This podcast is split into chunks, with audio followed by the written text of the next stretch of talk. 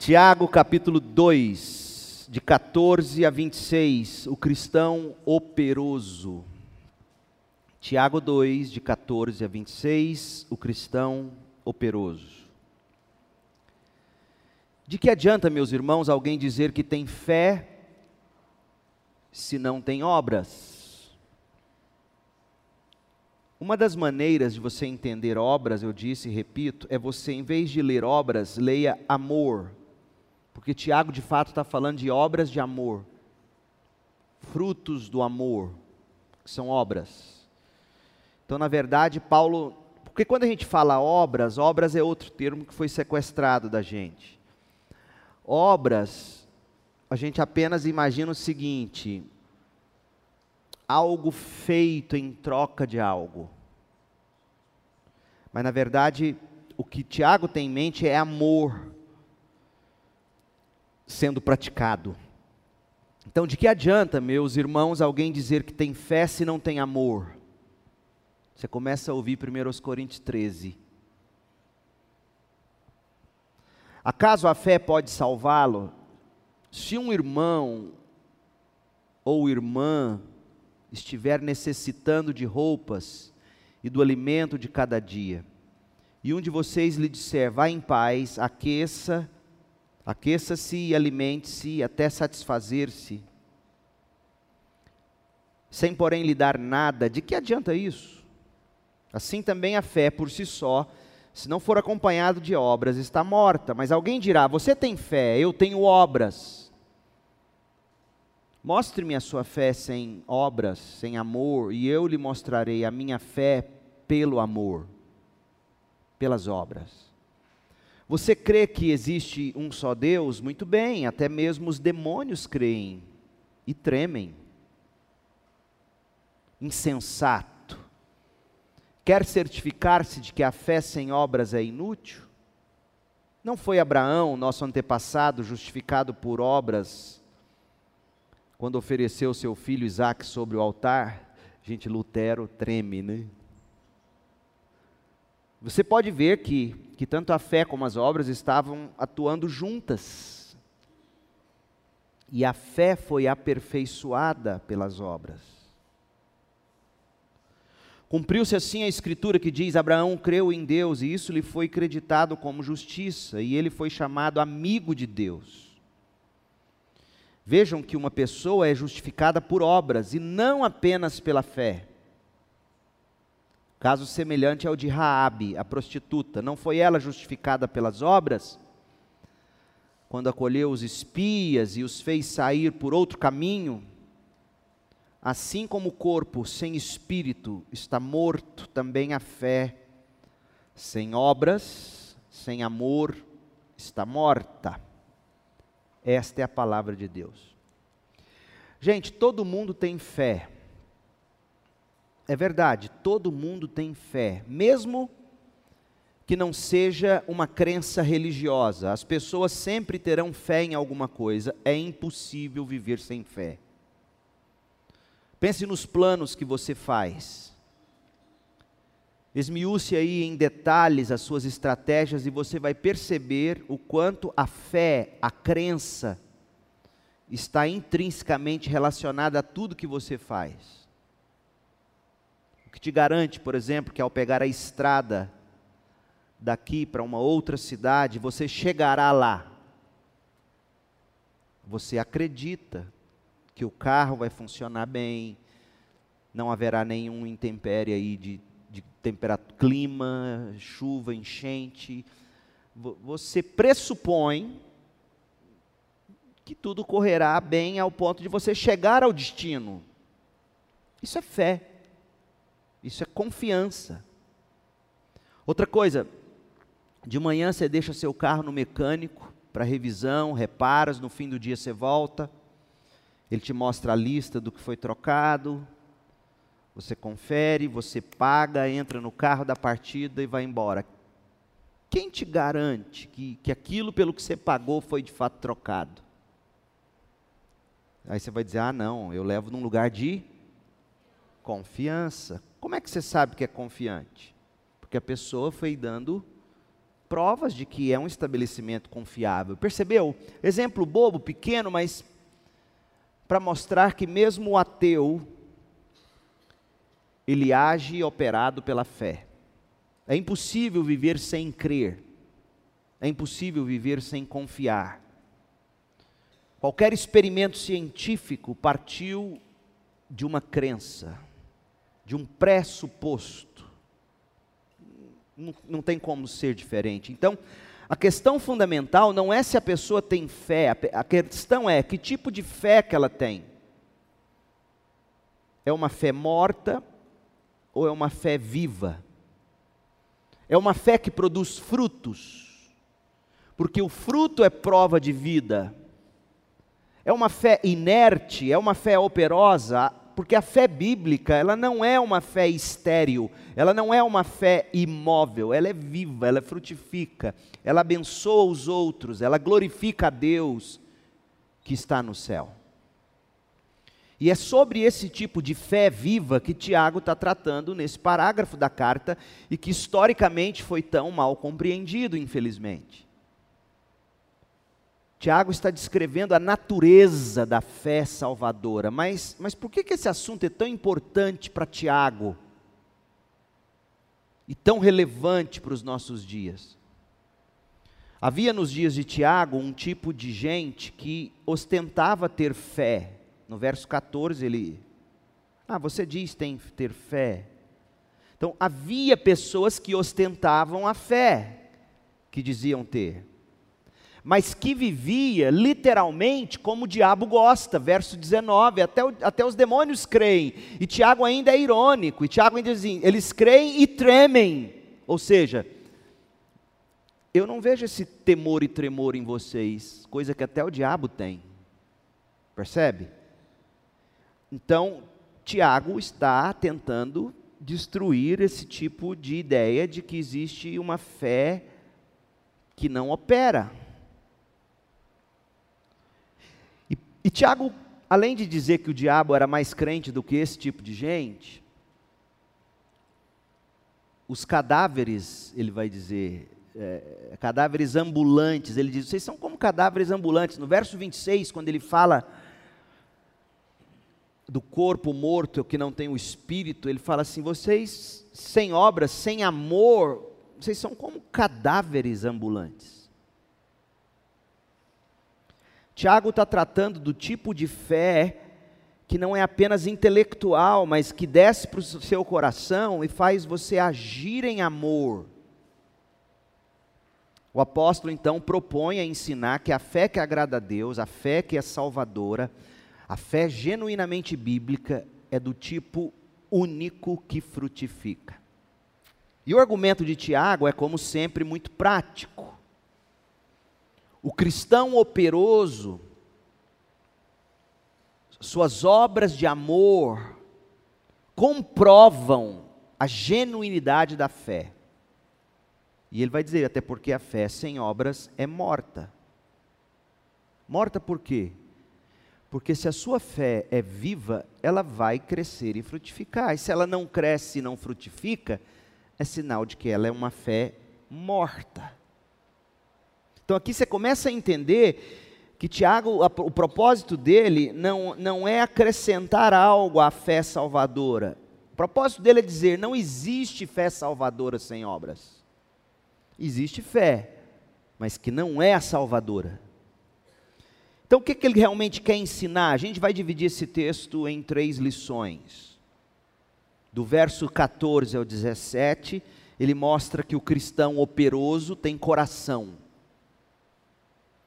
Do 18 ao 19, ele vai mostrar que o cristão operoso tem convicção. E do 20 ao 26, o cristão operoso age com compaixão. Primeiro, o cristão operoso tem coração, do verso 14 ao 17. A gente vê em Tiago que, como sempre, as pessoas de fé, entre aspas, geralmente são as que mais gostam de se ostentar.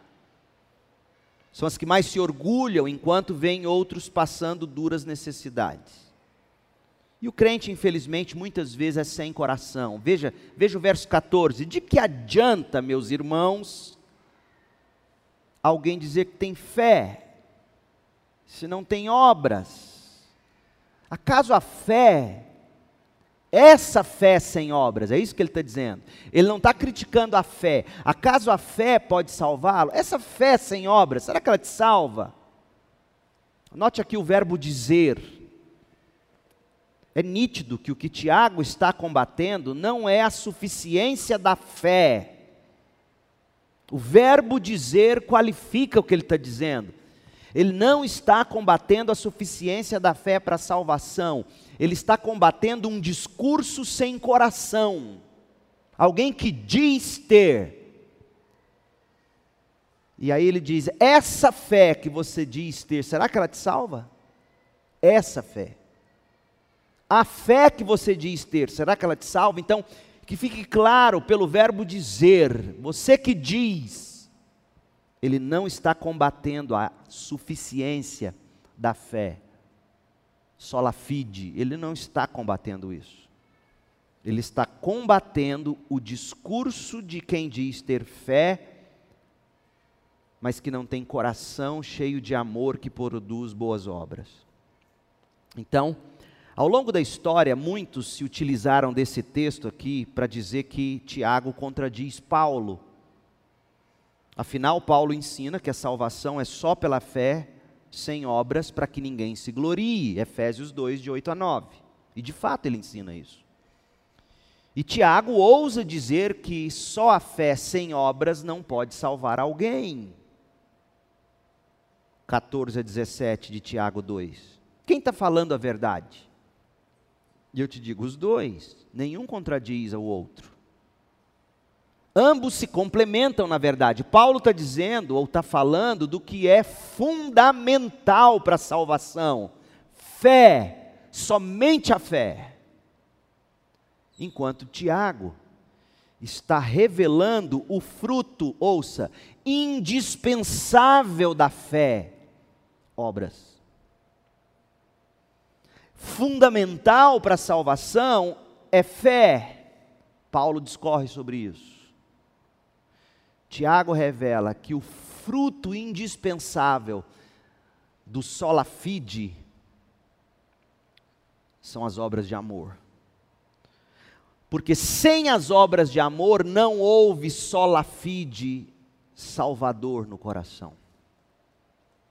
Paulo combatia a heresia dos cristãos judaizantes, que ensinavam que salvação só se alcança com fé, mais as obras da lei cerimonial do judaísmo. Lei cerimonial. Essas foram as leis que Paulo sempre combateu, para aqueles que hoje seguem o antinomi, antinomianismo, aí, o, é, abolindo a lei, quebrando as tábuas, mas o problema não é esse. Paulo condenava a repetição da lei cerimonial que já se cumpriu em Cristo, e assim por diante. Então, Tiago está dizendo aos judaizantes que se diziam cristãos o seguinte: olha, a salvação não é você ter fé e cumprir as obras da lei cerimonial. Tiago está refutando a heresia dos cristãos relativistas, seriam os cristãos graça barata de hoje, que dizia que o importante é você crer, e não importa como é que você vive, é graça. E como eu disse hoje de manhã, no início, a graça hoje se transformou num meio de fazer você não se sentir culpado com o seu pecado. E fazer o que você quer. Paulo combatia as obras do judaísmo, por exemplo, circuncisão, sacrifícios, regras alimentares, a guarda do sábado, estas obras Paulo combatia.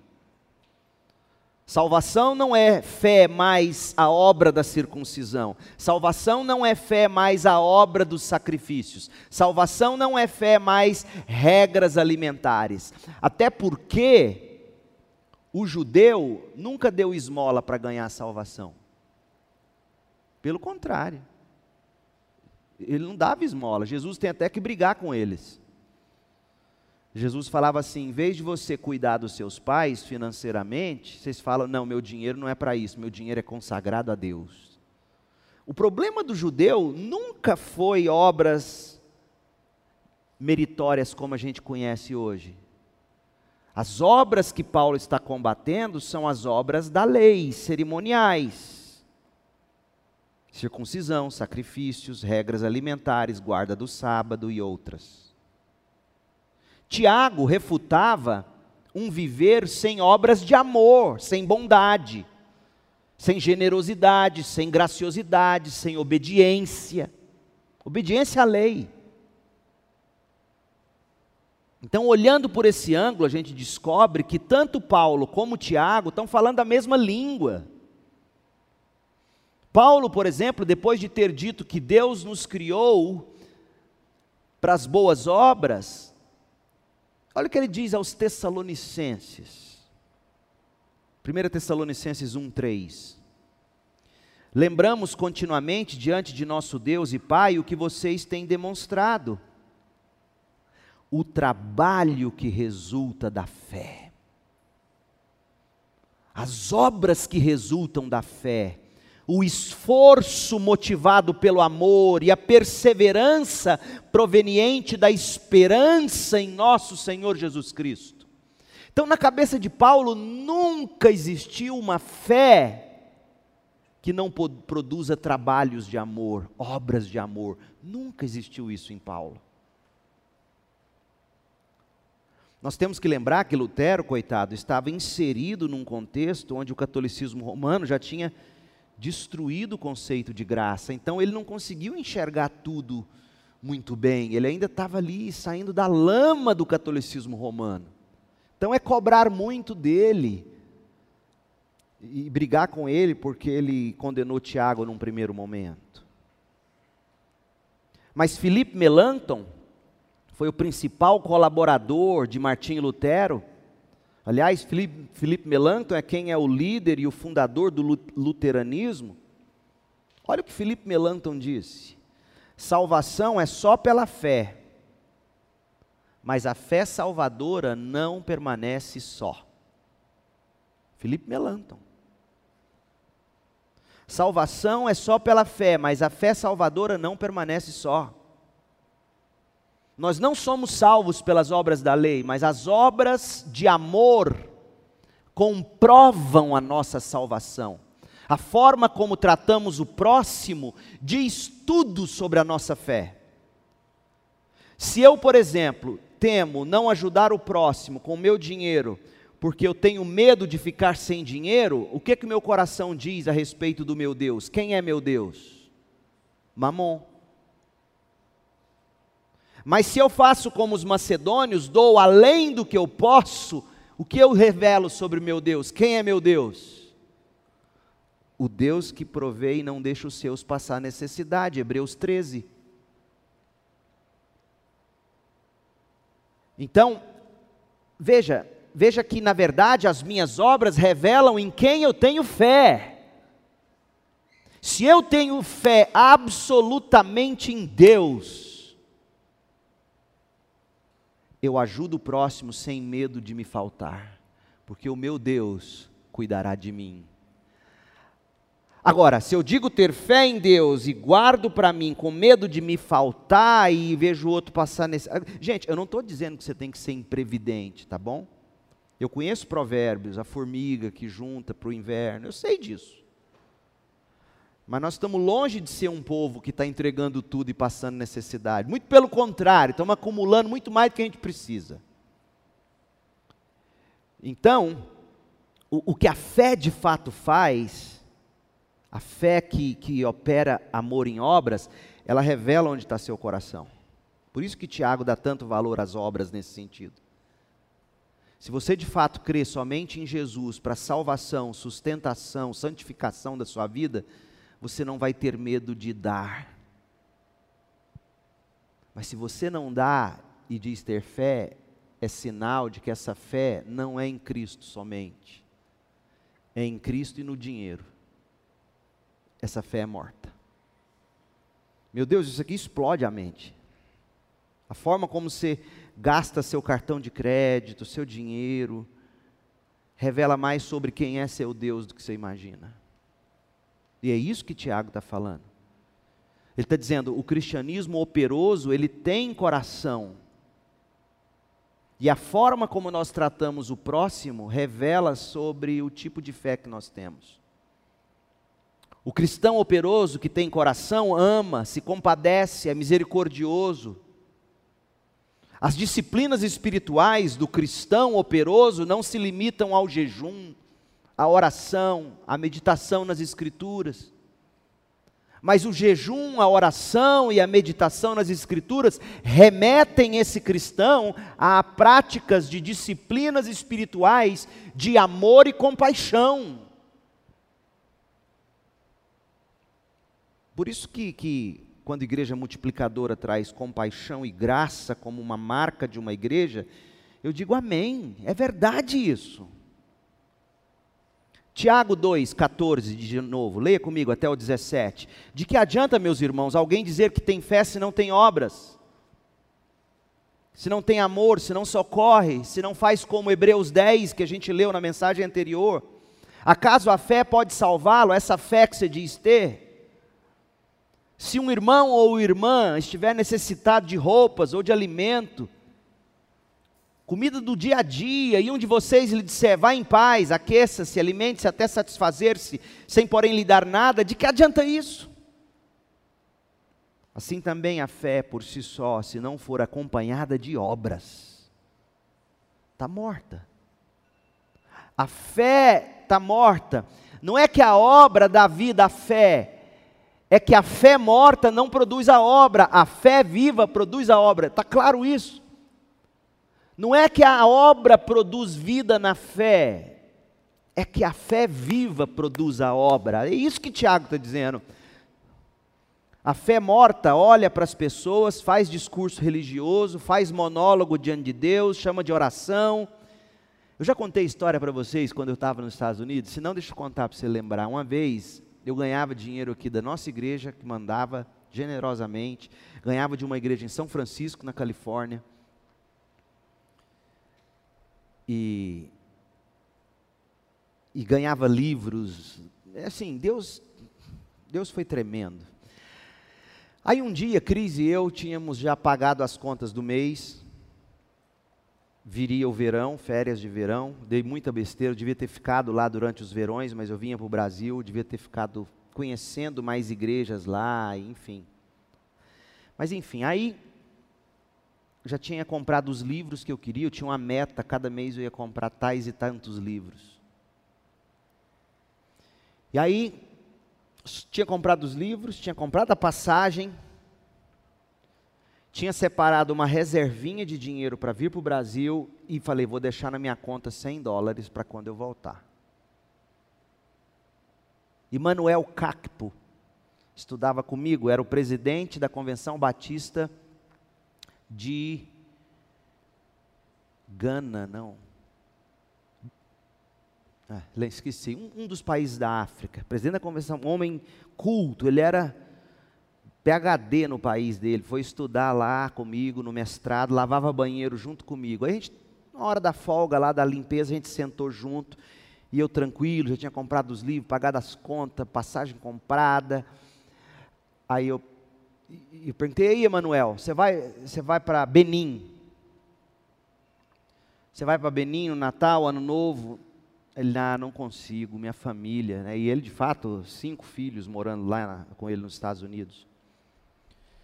Falei, e o Natal? Então você vai ficar aqui? É, nós vamos, nós vamos comprar a ceia, estou esperando o, o pagamento.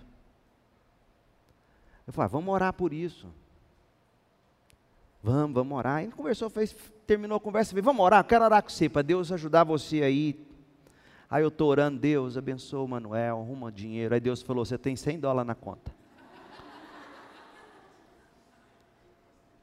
Eu falei, aí eu orando e dizendo, não Deus, mas 100 eu vou voltar rapado. Deixa aí na conta, manda para ele. Tem mais gente com dinheiro nesse país do que eu. Você tem 100 dólares na conta. Tá bom, em nome de Jesus, amém. Manuel, eu tenho 100 dólares para te dar. Tadinho, ele até chorou, os 100 dólares para ele. E vim embora. Entrei no avião, estou sentado, Cris do meu lado, no corredor assim do banco do outro, um rapaz do Brasil, Conversamos algum tempo, durante algumas horas, durante o voo. No final do voo, ele, antes da gente sair, ele pegou um envelope, tirou um envelope, botou no meu bolso da camisa assim, falou assim: Eu quero que você abra esse envelope quando chegar na casa de sua mãe. Que eu contei que aqui eu ficava na casa da minha mãe, da minha sogra. Falei: Tá bom, meu Deus do céu, eu não desci nem do avião, deu um jeito de ir no banheiro.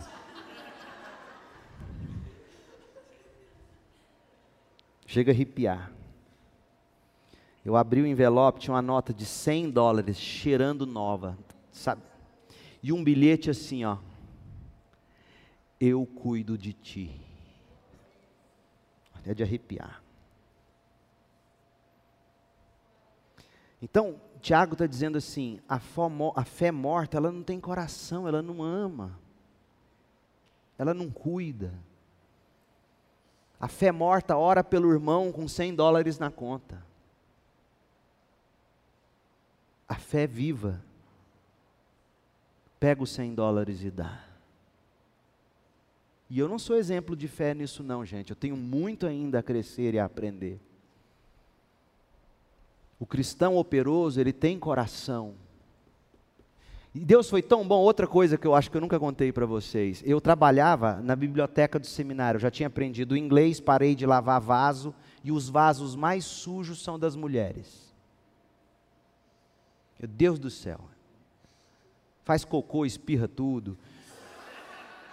Sangue de menstruação, um negócio impressionante. Não sei como é que elas menstruam no vaso e o trem para nas paredes. Não estou mentindo, não. Fala, meu Deus, deve ser com as pernas abertas para cima.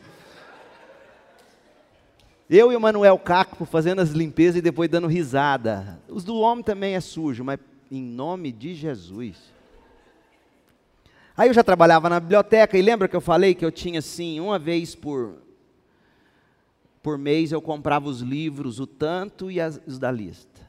Aí todo dia nos intervalos eu corria na livraria que tinha no campus da universidade. Eu sabia onde estavam os livros, tudo, já conhecia todos os livros. Aí às vezes chegava alguém pedindo um livro tal, o vendedor novato não sabia. Meu sonho era trabalhar naquela livraria. Mas Deus me pôs na biblioteca, que aí depois eu descobri que era melhor. Eu falava, não, o livro que você quer está na estante tal. Ia lá, pegava para ele. O rapaz, o, o gerente da loja gostou tanto de mim, falou, olha, eu não vou contratar você porque já tem funcionários. Mas você tem desconto de lojista. Tamanho... Aí, enfim. Aí um dia eu cheguei em casa e falei assim, Cris, você já pensou se Deus fizesse o seguinte, Leandro, você tem uma hora para entrar lá na Lifeway Bookstore, uma hora para você escolher o que você quiser. Você já pensou ela? É, sonhar não paga nada. Meu último mês nos Estados Unidos, meu professor de teologia sistemática me levou para pregar na igreja dele, igreja de americanos. E e eu preguei naquele texto de Lucas 5, a pesca maravilhosa. Aí no sermão ilustrei, falei, foi minha primeira e única vez que eu preguei em inglês. E aí falei do valor, do, do como os Estados Unidos é um, é um país abençoado, os recursos que aquele povo tem, livro, dinheiro, aquela coisa toda, né? E que no Brasil uma das coisas que eu mais senti falta era da, da biblioteca, dos livros e tá, tá, tá. Terminou o culto, o, o meu professor me chamou e falou assim: tem um moço aqui da igreja, um senhor da igreja, que quer que a gente vá lá no shopping encontrar com ele na loja dele. Aí eu falei, ah, mas o shopping nos Estados Unidos fecha nove horas, já era nove e pouco, que a gente terminou o culto e fomos para a comunhão. Aí falou, não, ele, ele disse que é para a gente entrar pelos fundos. Falei, tá bom, me senti na máfia italiana, sabe aqueles filmes que você entra pelos fundos, abre a porta de ferro. Aí eu entrei, sem saber qual loja, porque eu não entrei pelos corredores do shopping. Já viu como é que é o bastidores das lojas? Você não sabe que loja é. Aí eu entrei na loja com ele. Quando ele liga a luz, uma livraria evangélica. Sabe o que ele falou para mim? pega o que você quiser para você levar para o Brasil. Aí eu pensei, brinquei com ele, falei, you give me an hour? Você falou assim, eu falei, você me dá uma hora? Porque era meu sonho. Ele falou assim, não, você tem o tempo que quiser, abundantemente mais do que tudo que pedimos. Mas Deus sabe o que faz. Ele te dá o doce, mas te diz quanto você vai comer. Porque eu já tinha despachado meus livros, minhas malas, eu já estava pagando uma fortuna de excesso de bagagem. Então eu não tinha como pegar o, tudo que eu queria. Olha como Deus faz. Aí na hora Deus falou assim para mim: Leandro, você não vai levar tudo que você gostaria de levar. Você vai levar o que você entender ser o melhor você levar. Mas nunca vai te faltar os livros que você precisar para o seu ministério. Essa foi a lição que eu tirei. Aí eu selecionei três grandes coleções e trouxe. Quando Deus quer fazer, Ele faz, sem você se preocupar. Você pode até brincar de sonhar. Então, o cristão operoso, ele tem coração, ele, ele sabe que seu Deus cuida dele. A fé dele o faz agir com amor. E João também entendia isso. João pensava igual Tiago pensava, igual Paulo pensava. 1 de João 3, 17. Se alguém tiver recursos materiais e vendo seu irmão em necessidade, não se compadecer dele, como pode permanecer nele o amor de Deus? Então você tem que ler Tiago falando de fé e obras à luz de 1 de João 3,17. Ou seja, se você não tem compaixão a ponto de te fazer ajudar o outro com obras de amor, você não tem fé. Desculpa, sua fé não é salvadora. E aí no verso 18, filhinhos, 1 de João 3,18, filhinhos, não amemos de palavra nem de boca, mas em ação e em verdade. Então não era só Tiago, não era só Paulo, não era só João que pensavam assim. Pedro também pensava assim. A igreja primitiva inteira entendia que a fé salvadora vem acompanhada de obras. E que alguém que diz ter fé, mas não tem obras, não tem a fé salvadora. Tem uma fé mentirosa. Olha a segunda de Pedro 1. Olha o que Pedro vai dizer, segunda de Pedro 1, 5. Por isso mesmo, empenhem-se para acrescentar à sua fé a virtude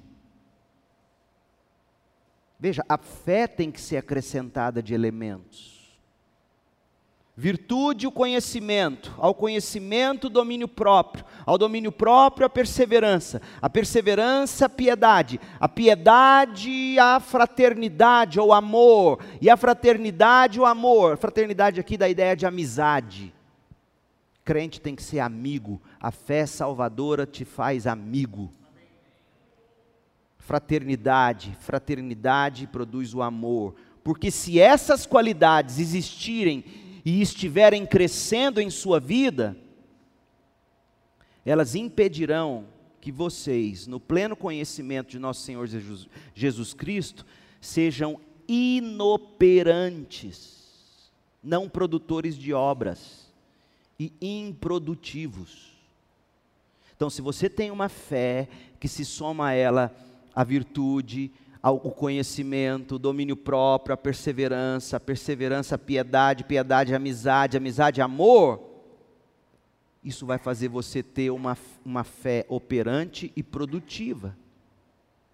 Todavia, continua Pedro, se, al, se alguém não as tem, está cego só vê o que está perto, esquecendo-se da purificação dos seus antigos pecados. Portanto, irmãos, empenhem-se ainda mais para consolidar o chamado e a eleição de vocês. Empenhem-se. Eu não sei como é que os calvinistas, ultra-calvinistas, entendem isso aqui. Eu, eu não tenho nenhuma dificuldade nisso aqui. Ele opera em mim o querer, ele opera em mim o realizar, e por isso ele pode dizer: empenhe-se, tenha minha parte nisso, tenha minha parte nisso, e eu sei que a minha parte nisso é o próprio Deus quem me dá, mas se eu nem me preocupo em ter parte nisso, como é que eu vou dizer que isso é fé que salva? Para consolidar o chamado e a eleição de vocês, pois se agirem dessa forma, jamais tropeçarão, Crente, você não quer cair no pecado? Então, acrescente a sua fé virtude, a sua virtude conhecimento, a seu conhecimento domínio próprio, seja operante, seja trabalhador, e isso tirará seu coração da pornografia, do pecado, da ganância, do orgulho, dos tropeços, e assim vocês estarão ricamente providos quando entrarem no reino eterno de nosso Senhor e Salvador Jesus Cristo. Então, a fé que justifica é a mesma fé que frutifica. Põe isso no seu Instagram. A fé que justifica é a mesma fé que frutifica. São pelos frutos de amor, pelos frutos de justiça, que a fé verdadeira é demonstrada, porque o cristão operoso tem coração. Em segundo lugar, o cristão operoso tem convicção. Tiago 2, de 18 a 19. Sim, o cristão operoso tem coração, mas ele tem convicção também. Porque as obras praticadas por esse cristão são praticadas em consequência daquilo que ele conhece, daquilo que ele compreende da verdade do Evangelho. Deixa eu te dizer uma coisa: dizer que o cristão operante ou operoso tem coração, não é dizer que o cristão é guiado pelo coração. O cristão não é guiado pelo coração. O cristão é guiado pela verdade. O coração segue a verdade. E se não estiver seguindo, eu e você, como diz Pedro, temos que nos empenhar para que esse coração siga a verdade. Verdade sem coração mata. E coração sem verdade também. É a, é a convicção no Evangelho. Por isso que eles vão dizer: não percam a esperança, não percam a doutrina é a convicção no Evangelho, no poder do Espírito Santo, que move o seu coração a agir com amor. Suas obras só comprovam a convicção do seu coração, ou não. Olha o verso 18, Tiago 2,18. Mas, mas alguém dirá: Você tem fé? Eu tenho obras. E Tiago diz: Mostre-me a sua fé sem obras. E eu lhe mostrarei a minha fé pelas obras. Ele está dizendo o seguinte: é impossível você me mostrar a sua fé. Eu não estou vendo os frutos dela. Agora, você quer ver minha fé? Olhe como eu vivo a vida. O dinheiro não é meu ídolo. O sexo não é meu maior prazer.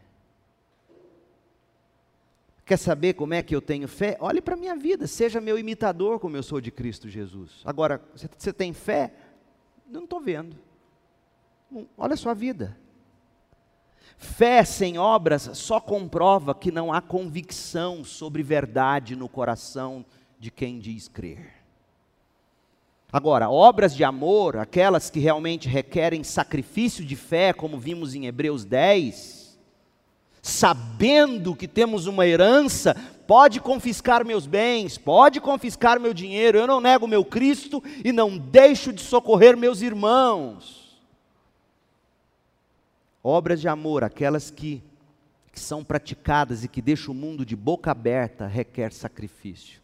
Até o amor que sustenta casamento é fruto de fé. Paulo conclui a carta aos Efésios dizendo assim: amor com fé um dos últimos versículos de Efésios. Algumas versões, infelizmente, colocam de um jeito que você não enxerga isso. Mas Paulo está dizendo assim, lá no fim de Efésios, até para você amar do jeito que tem que amar. Por isso que eu te digo, meninas e meninos, a melhor mulher para você, mocinho, é a mulher de fé. A fé vai sustentar o amor dela. O melhor menino para você, mocinha, é o de fé. A fé vai sustentar o amor dele. Só o amor acaba diante da primeira melhor tentação, primeiro obstáculo.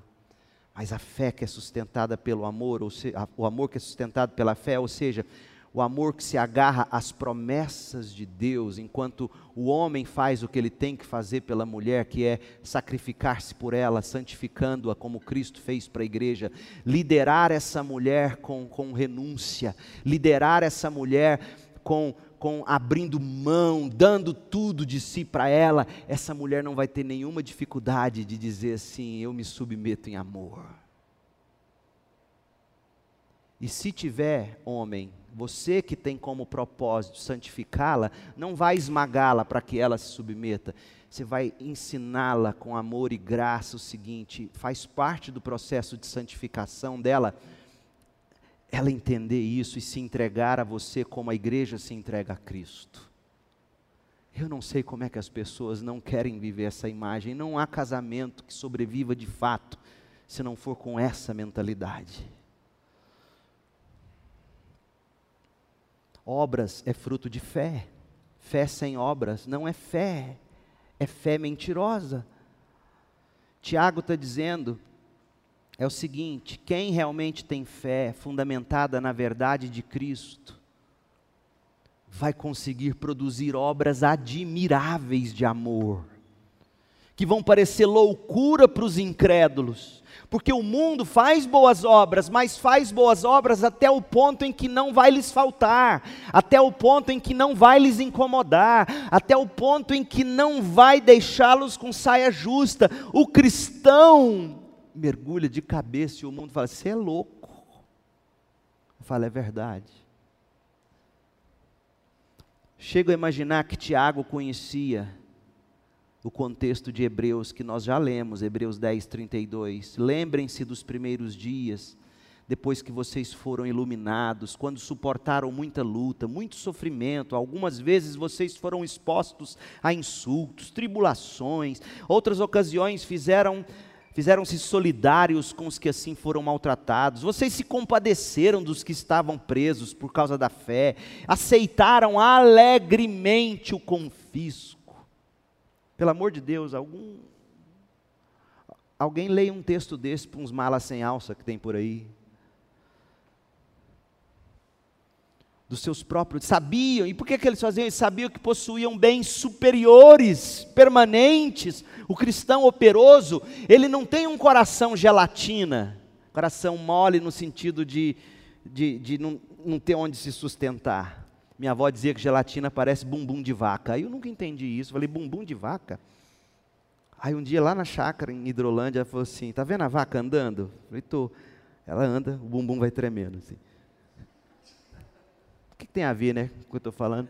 Mas assim, o coração gelatina que não, que, que não tem onde se sustentar. Não, o coração do cristão é mole, mas num sólido fundamento. A verdade, a verdade é que não se consegue amar da forma bíblica sem que haja fé no coração. É o que está em Efésios 6, 23. Amor com fé. O próximo casamento que eu fizer, se você colocar no seu convite de casamento, amor com fé, eu vou pregar só sobre essa expressão. Mas por favor, não me venha com Apocalipse 13, a besta que emerge do mar, porque senão eu vou ter que pregar os chifres da besta no seu casamento. Tiago desafia aqueles que diziam ter fé, mas não tinham obras. E esses crentes sem obras de amor são piores do que o próprio diabo, Tiago diz. Vocês são pior do que o diabo. Olha o capítulo 2 de Tiago, verso 18. Mas alguém dirá: Você tem fé, eu tenho obras. Mostre-me sua fé sem obras, e eu lhe mostrarei minha fé pelas obras. Você crê que existe um só Deus? Muito bem, parabéns. Ela é bem. Muito bem. Mas até os demônios creem. Só que tem um detalhe: os demônios tremem. Eu vejo vocês. Dorme com essa. A lógica do argumento de Tiago é que se alguém tem apenas conhecimento doutrinário, por isso que longe de nós uma igreja que conhece a doutrina reformada, mas não ama como Tiago ensina, nós seremos piores que os demônios somos sim, pela fé reformada até debaixo d'água, literalmente. Reformadores radicais que morreram afogados porque criam no batismo por imersão. Essa convicção nos dirige, mas com coração de amor, que evangeliza, que faz discípulos, que visita o necessitado, Que bonito seria se esses jovens agora começassem, como sonhamos um tempo atrás, mas ainda não conseguimos pôr pernas no plano, começar a visitar as viúvas da igreja, a juventude. Descobrir que a velhinha gosta do McDonald's, você leva um McLanche feliz para ela, tira um selfie com ela. Visitar os idosos da igreja. Aí a hora que eles começam a falar, não canta mais hino. Não, eu vou falar com Orlando, nós vamos fazer, vamos cantar hino. Qual hino que o senhor quer que canta? Você entendeu o que é essa igreja? Pegou a visão? Você vai, você visita, você cuida, você diz, está certo, Orlando, vamos fazer o seguinte: vamos fazer um mês só de hino, e nós vamos cantar alegre para os velhinhos gostar. Não é assim, isso é amor. Ô oh, meu povo, é essa sim é uma igreja guiada pelo Espírito. Ela ama, ela, ela abre mão de gostos pessoais, preferências.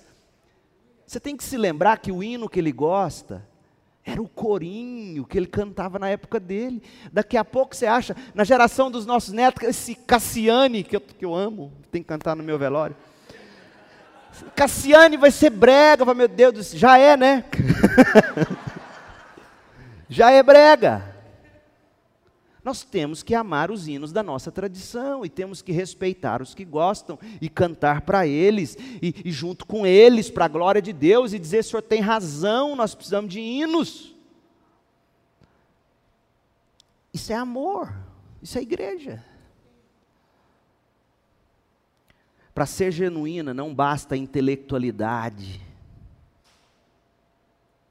não basta só conhecimento, e também não basta coração mole. A gente tem que ter convicção, conteúdo do Evangelho. Por isso que o seu pastor prega uma hora e meia, o último sermão durou uma hora e meia. Mas o coração tem que ter emoção que é movida pelo Evangelho. E essa convicção, quando toma o coração, produz compaixão, atitude de amor. O cristão operante tem convicção. O coração dele é movido pela convicção na verdade, ele pratica obras de amor. E essas obras de amor reforçam a fé, e todas as vezes que o coração vacila, ele se volta ao conteúdo do Evangelho, ele diz: coração, siga essa verdade. Eu amo o que João escreveu na primeira carta, capítulo 3, verso 18. Filhinhos, não amemos de palavra, nem de boca, mas em ação, em verdade, assim saberemos que somos da verdade. Como é que vão saber se somos da verdade? Amando. Amor, fruto do conhecimento. Agora, conhecimento sem amor, me perdoe, é fé sem obras é morta. Sua teologia reformada, pentecostal, seja ela qual for, te leva para o inferno, se isso não produzir em você amor. Saberemos que somos da verdade e tranquilizaremos o nosso coração diante dele quando o nosso coração nos condenar porque Deus é maior do que nosso coração e sabe todas as coisas. Isso aqui é, é, é, chocante. Um coração que começa a se condenar, porque, gente, eu creio, mas eu não, eu não consigo amar. O cristão operoso, ele tem convicção. Tem gente que gasta fortuna catando cachorro na rua e cuidando dos cachorrinhos. Ótimo, amém. Você gasta mil por mês com cachorro? Gaste dois com gente jogada na rua. Quantos jogados na rua você catou e levou num hospital? Gasta, não tem problema nenhum, gasta 10 mil com cachorro. Coitado dos bichinhos, tem dó também. Mas para cada real que você gastar com um cachorro da rua, gaste três vezes mais com alguém que precisa. O cristão operoso, ele tem convicção. Sua convicção leva ele a amar. E suas ações vão alimentando sua convicção. É um ciclo que não tem fim. E a última coisa, a compaixão. Porque até aqui, Tiago argumentou que o cristão operoso possui um coração convicto. Ele pratica obras de amor fundamentado na esperança que ele recebe da revelação bíblica. Bíblica. Suas obras de amor não são para merecer o favor de Deus, mas são comprovação de que ele recebeu o amor de Deus e agora, pela fé, ele reparte esse amor. O cristão operoso tem compaixão por, porque de Deus ele recebeu compaixão. Perdoa as nossas dívidas, assim como perdoamos aqueles que nos devem. Em outras palavras, eu entendi o que é ser perdoado, eu não merecia Agora eu perdoo. É, eu não vou perdoar não, pastor, ele não, não reconhece. Ué?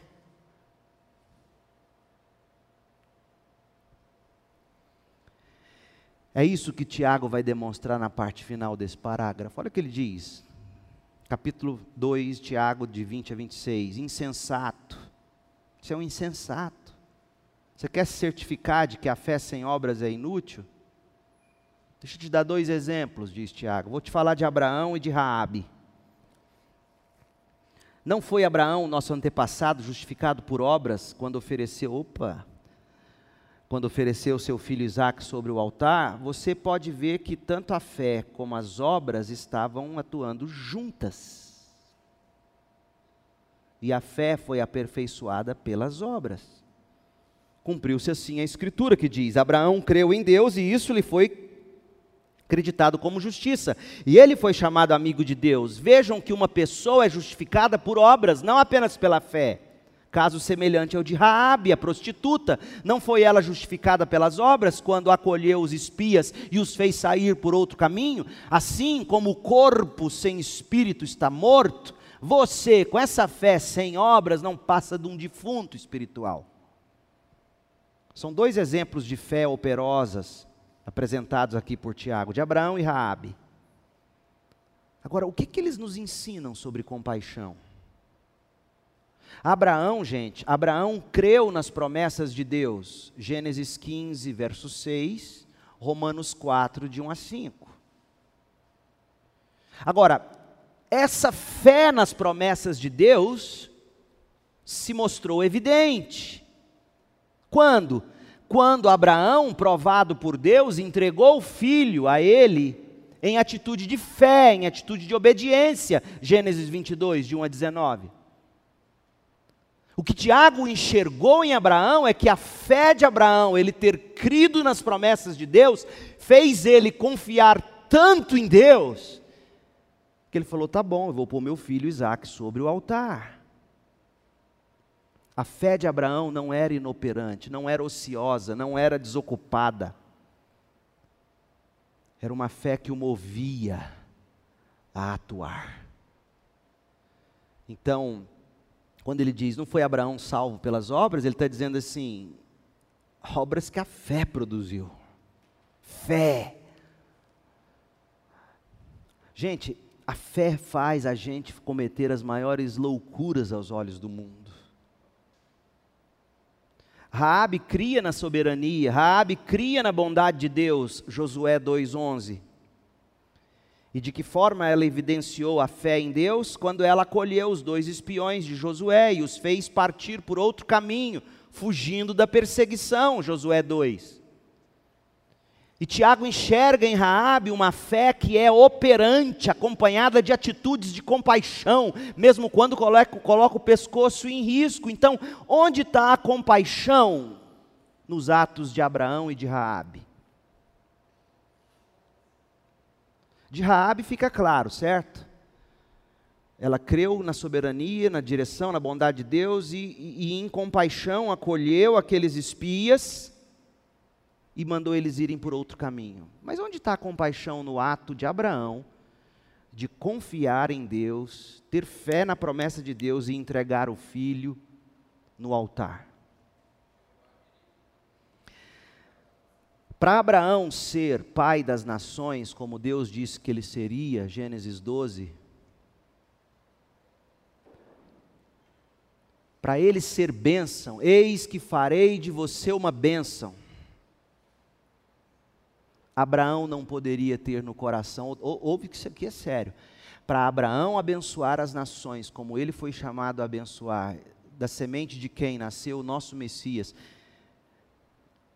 ele não poderia ter qualquer amor no coração que fosse maior do que o amor dele por Deus. Nem mesmo Isaac poderia ser mais amado do que Deus. E aí, quando Deus diz: Me dê Isaac, Abraão diz: Eu confio no meu Deus. Eu quero ser bênção para as nações se faz parte abençoar as nações, porque Abraão sabia muito bem qual era o chamado dele. Se faz parte abençoar as nações, eu entregar meu filho sobre o altar, eis ele aqui, porque eu sei que o Senhor pode ressuscitá-lo. Está aqui meu filho. Entendeu a compaixão? Para você ser bênção como Deus nos chama a ser, a gente tem que entregar até os nossos sonhos. Tudo é dele, em fé. Essa fé em Deus produz compaixão pelas nações ao ponto de eu entregar tudo, tudo entregarei para abençoar Josué e o povo de Deus, Raabe não mediu esforços, não temeu perder a própria vida, ela deu co cobertura para os inimigos de Jericó.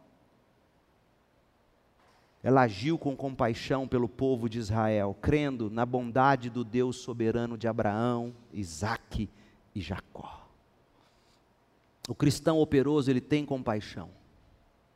Ele sabe que para ele abençoar as nações, ele não pode nutrir qualquer amor superior ao de Deus no coração, ou a Deus no coração. E aí, com fé no Deus que ressuscita os mortos, que me deu uma herança eterna, eu entrego tudo que eu sou, tudo que eu tenho, digo é seu.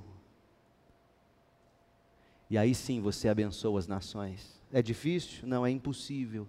Só pela fé mesmo.